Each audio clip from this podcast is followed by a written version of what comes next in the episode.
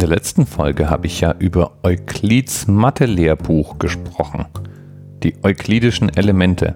Über 2000 Jahre lang das meistgelesene und vervielfältigte Buch nach der Bibel.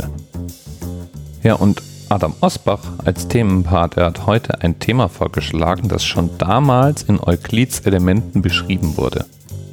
Nämlich die sogenannten vollkommenen Zahlen.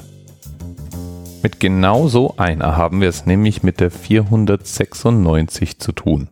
Die 496 ist genau genommen die dritte vollkommene Zahl, die wir kennen. Nach der 6 und der 28. Vollkommene Zahlen sind immer gerade Zahlen und es ist eine Menge unbekannt, beziehungsweise in der Mathematik ist ja eine Menge unbewiesen rund um diese Zahl. Zum Beispiel weiß man nicht, ob es unendlich viele vollkommene Zahlen gibt. Und weil alle bisher bekannten vollkommenen Zahlen gerade Zahlen sind, weiß man auch nicht, ob es auch eine ungerade vollkommene Zahl geben kann. Und was ist nun eine vollkommene Zahl? Das ist eigentlich ganz einfach zu definieren. Das ist eine Zahl, die aus der Summe ihrer Teiler berechnet werden kann. Also die erste vollkommene Zahl ist die 6. Und die kann man eben ausrechnen, indem man ihre Teiler, die 1, die 2 und die 3, aufaddiert. Dasselbe gilt für die 28. Die 1, die 2, die 4 und die 7 und die 14 sind zusammengenommen 28. Das ist natürlich enorm mystisch.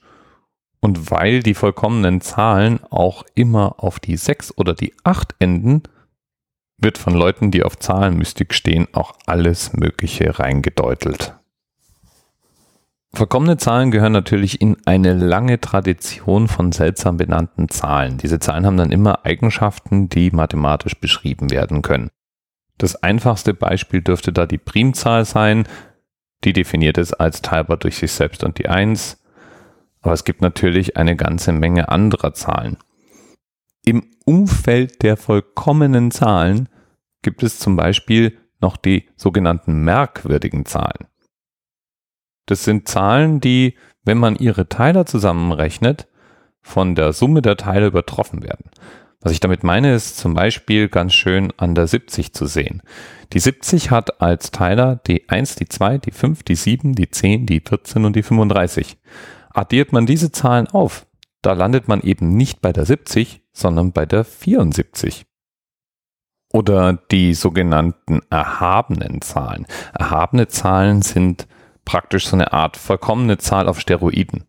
Bei denen ist nämlich die Teileranzahl und die Summe der Teiler jeweils auch eine vollkommene Zahl. Erhabene Zahlen kennt man bisher nur zwei. Die erste ist die 12 und die zweite, die spreche ich jetzt nicht aus, die hat nämlich 76 Stellen.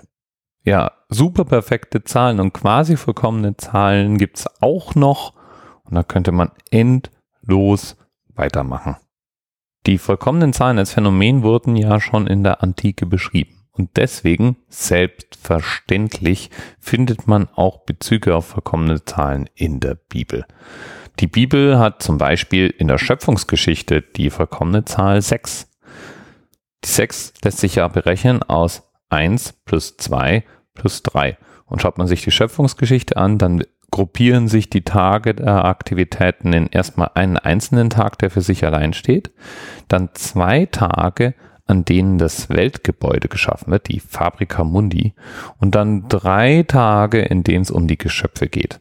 Eins plus zwei plus drei gleich sechs. Biblische Zahl. Bam. Die Zahl sechs, wie soll es auch anders sein, kommt natürlich auch noch an einigen anderen Stellen vor. Zum Beispiel in der Deutung der Karwoche, der sich am sechsten Tag ab der sechsten Stunde die Passion Christi erfüllt. Besonders Augustinus war von solchen Zahlenbezügen geradezu versessen und die Bibel ist durchsetzt mit derartiger Symbolik. Oder zumindest kann man sie finden, wenn man denn nur lang genug auf die Geschichten starrt und anfängt, solche Beziehungen herzustellen oder rauszulesen. So oder so, jetzt weißt du endlich, was eine perfekte Zahl ist. Und zu verdanken, wie gesagt, haben wir es dem Adam Osbach. Bis bald. TMRS 10, 9, 8. The experience of 47 individual medical officers Was hier über die Geheimzahl der Illuminaten steht. Und die 23. Und die 5. Wieso die 5? Die 5 ist die Quersumme von der 23.